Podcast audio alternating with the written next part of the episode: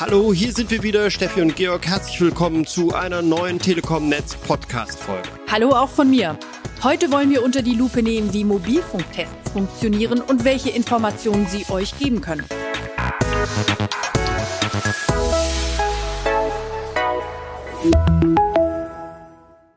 Unser Mobilfunknetz wird ständig auf seine Qualität geprüft, sei es durch uns, die Mobilfunkanbieter selbst oder durch Testorganisationen.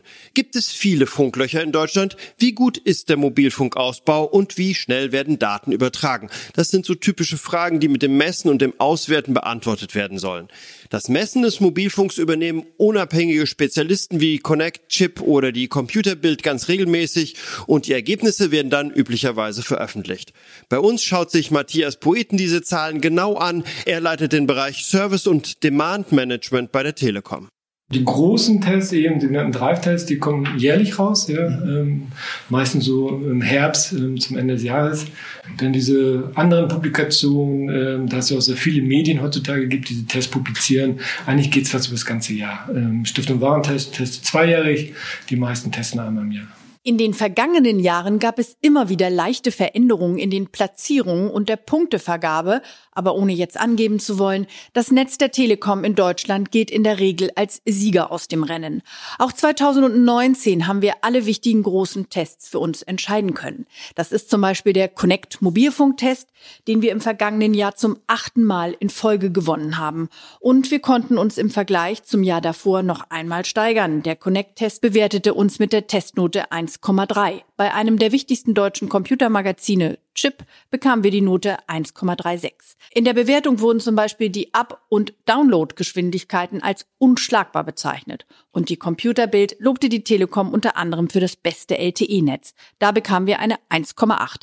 Damit bewegen wir uns im Spitzennotenbereich. Wichtig dabei ist allerdings, wie aussagestark sind solche Tests eigentlich. Das hängt entscheidend davon ab, um welche Art von Test es sich handelt. Generell können wir zwei Testarten unterscheiden. Da ist zum einen der aufwendige Drive-Test. Dafür wird die Netzqualität an den verschiedensten Orten gemessen. Smartphones werden in Rucksäcke oder Fahrzeuge gepackt. Das Tester-Team fährt mit dem Auto kreuz und quer durch Deutschland. Andere Tester durchstreifen Innenstädte zu Fuß oder fahren mit der Bahn. Bei diesen Tests bleibt also kaum ein Bereich ungeprüft. Das ist sicher die aufwendigste und aussagekräftigste Art des Mobilfunktests. Sie kommen dem, was die Netze tatsächlich leisten und was die Kunden im Alltag erleben, am nächsten. Dabei muss man auch Folgendes sehen. Die Tester können nicht mit allen möglichen Typen von Smartphones durch die Gegend fahren. Es gibt bestimmte Messszenarien mit ganz bestimmten Handys, Smartphones, Tablets, Surfsticks und Routern und mit einer ganz bestimmten Software. Die Tests erheben also keinen Anspruch auf Vollständigkeit. Und dann gibt es noch als zweite Testvariante den sogenannten Crowdsourcing-Test. Es ist tatsächlich der moderne Typ und die weniger aufwendige Alternative zum klassischen Drive-Test. Deshalb haben auch immer mehr Anbieter auf den Crowdsourcing-Test gesetzt. Matthias Poeten erklärt, wie das Testverfahren funktioniert. Bei Crowdsourcing ist das etwas anders. Da benutzt man im Prinzip die Mobilfunkkunden. Ähm, entweder sie messen aktiv, so Speedtest nennt sich das. Ähm, haben sie vielleicht Speed Manager, Okla, im Open Signal gibt es ganz viele, wo man testen kann, wie ist die Geschwindigkeit, wie ist das Netz gerade. Oder aber, und das äh, zeigt sich, weil man mit den Speedtests nicht so viel Daten sammeln kann, gibt es sogenannte Hintergrundmessungen. Das heißt, die eigentliche Messapplikation ist in anderen Applikationen, die man im Android im Shop sich holen kann. Und dann wird im Hintergrund Hintergrund gemessen und fleißig werden da die Daten gesammelt. Und das sind die sogenannten Crowdsourcing-Daten. Hier werden also die Daten von den verschiedensten Endgeräten ausgewertet. Das kann ein Vorteil gegenüber dem klassischen Drive-Verfahren sein, ist aber beim Auswerten schwieriger.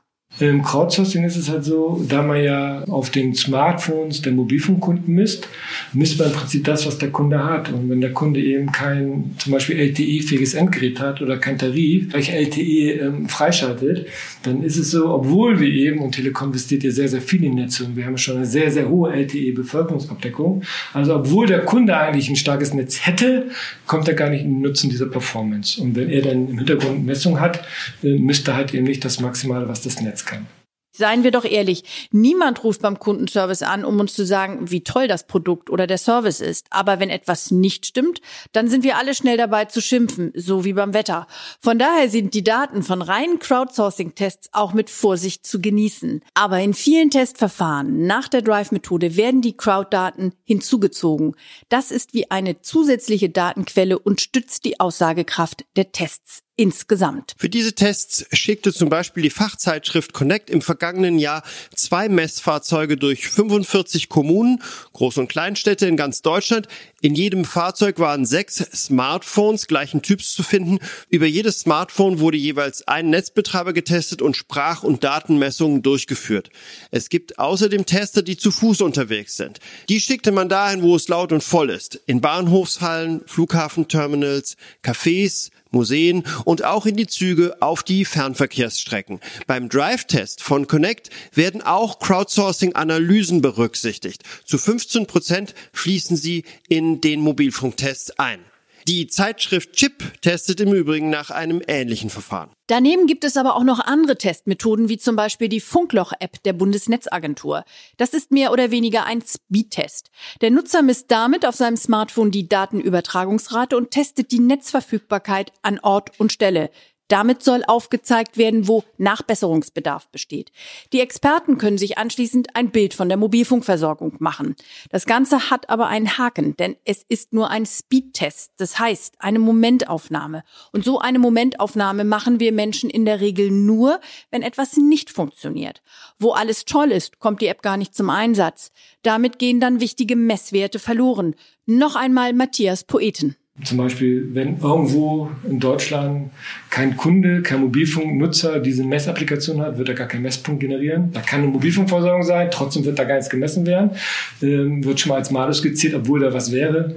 Ähm, und da diese Firmen meistens auch so einen Vergleichsanspruch haben, ähm, ist meistens die Bedingung auch, dass alle Netzbetreiber dort eine Versorgung haben müssen, was natürlich auch ein bisschen ähm, merkwürdig ist, das mal so zu formulieren, denn obwohl wir ausbauen und wir Datenpunkte sammeln würden, wenn der Wettbewerber nicht ausgebaut hat, wird es halt auch nicht mitgesammelt. Und somit ist die Aussagekraft im Sinne von, wie gut ist die Coverage in Deutschland, sehr mit vielen Fragezeichen zu versehen. Wir als Telekom machen natürlich auch eigene Tests und analysieren kontinuierlich die Qualität unseres Mobilfunknetzes.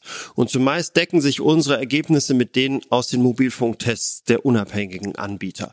Fazit daher, die Telekom hat das beste Netz in Deutschland, aber auch das beste Netz ist noch lange nicht perfekt. Deshalb bauen wir in 2020 rund weitere 2000 Mobilfunkstandorte in ganz Deutschland auf. Dabei stehen im Fokus Autobahnen, Landstraßen und Bahnstrecken. Und wir haben zusätzlich die Aktion Wir jagen Funklöcher ins Leben gerufen. 50 Kommunen können sich zusätzlich zu diesem Regelausbau ihre Funklöcher schließen lassen.